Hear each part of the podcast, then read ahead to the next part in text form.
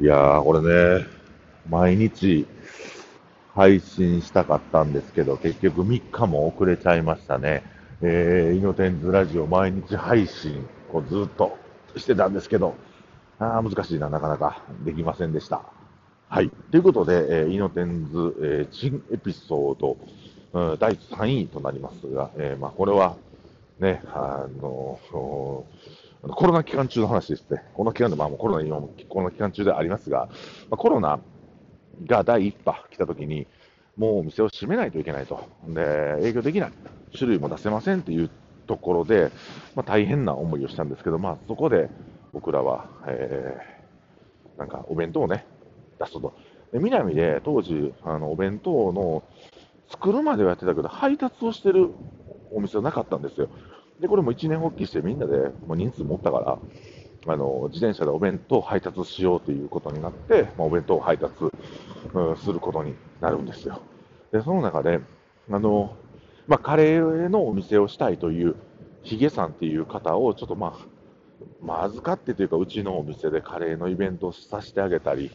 なんかこうね、パートナーとして働きながら、そういうちょっとバックアップ支援みたいなのをしてた時期があって、で、まあ、カレーの店出したいから、あの、まあ、受選挙とかでカレーのイベント開催するとか、なんか、あのー、なんやろな、その、カレー、カレーイベントをこちらで企画して、その名を売ってあげるとか、もしくは外部のね、そういうカレーの、なんかこう、イベントとか、カレーのなんかあるじゃないですか、カレー事情聴取とか、そういうとこに出店をして、で、まあ、うちの、ね、ネームバリューで して、えー、それで有名になってもらうみたいな感じ、ちょっと育成みたいな感じの子がおったんですけども、でその人が、あの、まあ、ちょっとやっぱり、うん、飲食で難しいキャラクターの子で、えー、まあ、頑張ってはいたんですけども、まあ、同じミスがとにかく多いんですよ。何回も同じミスをするという人でして、で、まあ、どうしたもんかな、これなかなか自分でカレーやって難しいやろうなと思いながら、うん、見守ってたわけですけども、そのコロナ期間中、お弁当配達の時に、あのあなたもカレーを出しなさいと。で配達は俺ら勝手にしてあげるから、発注来た配達してあげるから、どんどんカレー売って、えー、コロナ期間中やから、お金どんどん儲けてくださいと。で別にその、俺らもついでに、お弁当のついでにあの運んであげるから、別にお金もいらんし、みたいな感じで、まあ、あなたはカレー部、カレー部門ちょっと頑張りなさい、みたいな、うんそうそういう感じで、ちょっとカレーを、で僕らからしたら、その、その彼がカレーをいくら売ろうが、あの、まあまあ、その利益にもならないわけですよ。で、でね、あの、まあ、勇気が料理担当で、えー、まあ、僕は配達担当やったんですけども、勇気はこう料理してて、まあ、大体みんな10時半ぐらいにぼちぼち店来て、まあ、手洗って料理しましょうか、配達の人はこう配達のルート確認しようかみたいな感じで始まるわけですけども、まあ、あのおっとりしたそのカレーの男の子はね、もっとりして準備、えー、ぼちぼち始めると。で、まあ、いざ11時ぐらいになったら、ドカーッと注文が来るわけですよ、昼間の間に。で、それを迅速かつ丁寧に配達しないといけないので、あのみんながぐるぐるぐるぐると大阪中周りが配達している中で、まあ、あのおっとりしてはるんですね、そのカレーはね。だから、えー、もしカレーが2個通って、僕らのお弁当2個通ったら一緒に配達するときに、その彼のカレーを待たないといけない。で、それでみんな遅いなと思いながら、俺らはもう肉焼いてお弁当、ご飯の詰め方までバーっとこう、オペレーションが完璧やったんで、ドンってできて、よっしゃ配達するぞという時にカレーできてない。待たなあかんっていうところが多かったと。だかそうこうしてるうちに、あのあのストッカーって分かりますかね、冷凍庫、大きな冷凍庫があるんですよ、受選橋には。ね、当時、命食堂でしたけども、その冷凍庫の中、その冷凍庫の中に、まあ、あのちょっとあの副菜、お肉とか、まとめて切り出ししたやつを保存したりとかしてたんですけど、そのストッカーはよく使うので、その上に物を置いたら、あの大変な、もうなん物を置くと、スムーズにいかないと。お肉を焼く、えー、お弁当を作るオペレーションが。で、あのとにかくその上に物を置いたらあかん、その物を置いたらあかんって言うんですけども、えー、その彼はね、何度も同じようにそのストッカーの上に物を置いちゃうんですね、カレーを置いてしまうと。で何度も何度も注意したけど、あのカレーを置いてしまうので、えー、まあ、2日目か3日目ぐらいかな、鉄板こう振るってた勇気が、あの、パッて見たときに、そのストッカーの上でカレーを持ってたんですって。他にスペースあるんですよ。広々スペースあるのに。その時に、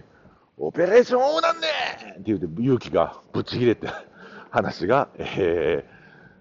ー、珍エピソード、えー、3位です。それが、めちゃくちゃおもろかったですね。僕らもなんか殺伐としてて、あの、ほんまに、ね、コロナで店潰れるかどうか特に、なんとか1円でもいいから売り上げ上げて、まあ、支払いだけでもせなあかんっていう時期やったんで、その時期の殺伐とした中で、同じミスを繰り返し、全員のイライラを勇気が代弁した。で、この中でなんかみんなの心が意思疎通がつながり、なんかこう、何やろ、ストレス発散になったというか、その子からしたらね、怒られて、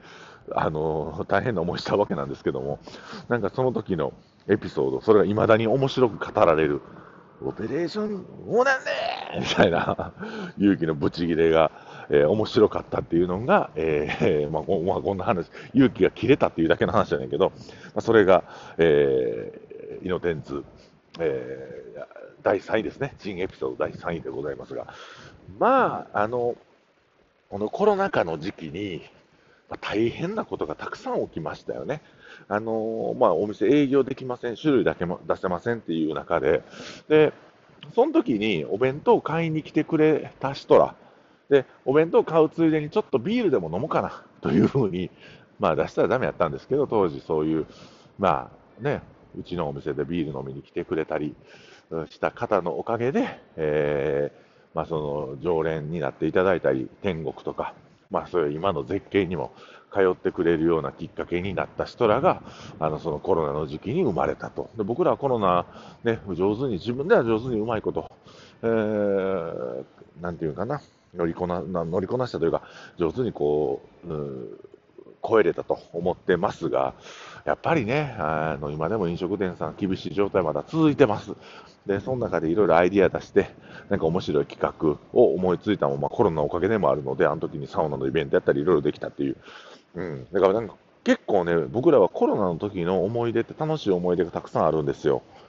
そういうふうに、